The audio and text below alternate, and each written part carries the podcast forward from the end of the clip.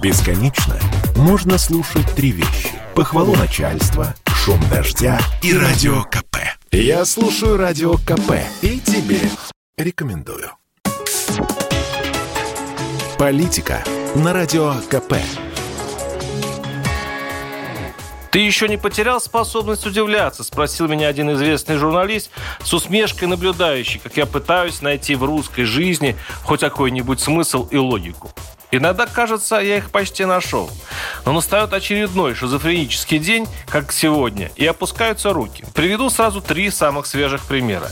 Миграционный, ядерный и газовый. Начнем снова, когда же настанет день, когда не станет повода о них говорить, с мигрантов Узбекистана и Таджикистана, которых, как известно, Москва желает упорно и страстно.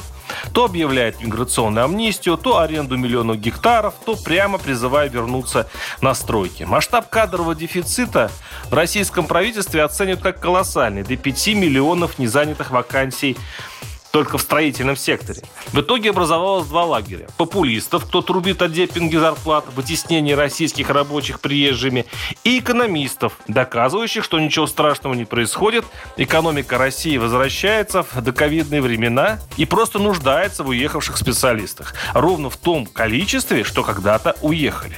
И при всей непримиримости этих позиций есть еще одна, третья, обезоруживающая, потусторонняя, инопланетная, кремлевская. Оказывается, мы все зря ломали копья. Как заявил, не загорю, президент Федерации мигрантов России Коженов, никто никуда не уезжал. Часто эксперты, по словам Коженова, говорят про серьезное сокращение числа мигрантов с момента закрытия границ в марте 2020 года.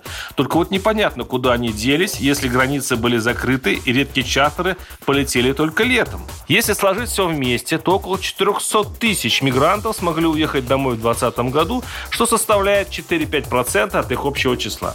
Более того, по словам главы Федерации мигрантов, после введения антиковидных мер в марте 2020 года был подписан указ президента, вводящий послабление в оформлении документов, что сказалось на официальной статистике и было неверно истолковано экспертами как сокращение числа мигрантов, находящихся на территории России.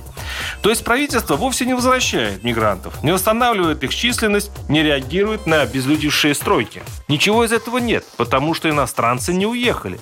Но Москва требует прислать еще 5-10 миллионов. Словно местную рабочую силу выкосила чума, словно нет ее вовсе.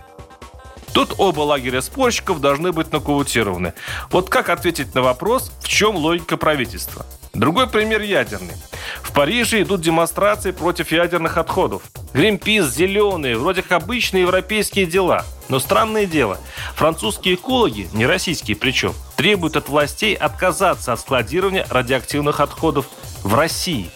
Оказывается, промышленная компания «Урану» заключила с Росатомом контракт и теперь тонны европейских отходов поедут в нашу сувереннейшую страну.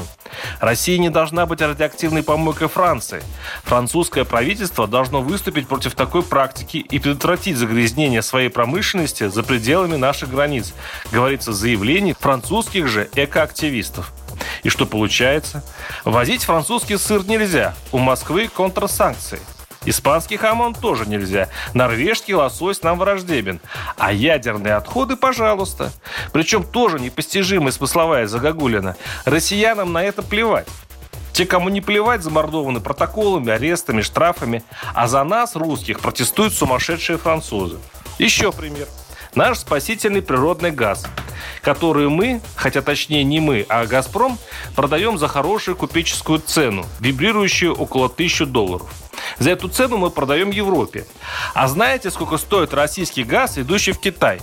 Эта информация долго была труднодоступной. Когда-то бывший зампред «Газпром» Александр Медведев советовал не интересоваться ценой поставок, мол, теперь каждая домохозяйка хочет знать цену газа, но это неуместно. Да, эта информация действительно бодрит. Учитывая, во сколько миллиардов долларов России обошелся газопровод «Сила Сибири», оценим, сколько китайцы платят за газ. Рыночные цены в Китае сейчас мировые. Около 1173 доллара за тысячу кубических метров. Российский же газ в квартале этого года поставлялся по цене 140 долларов за тысячу кубических метров.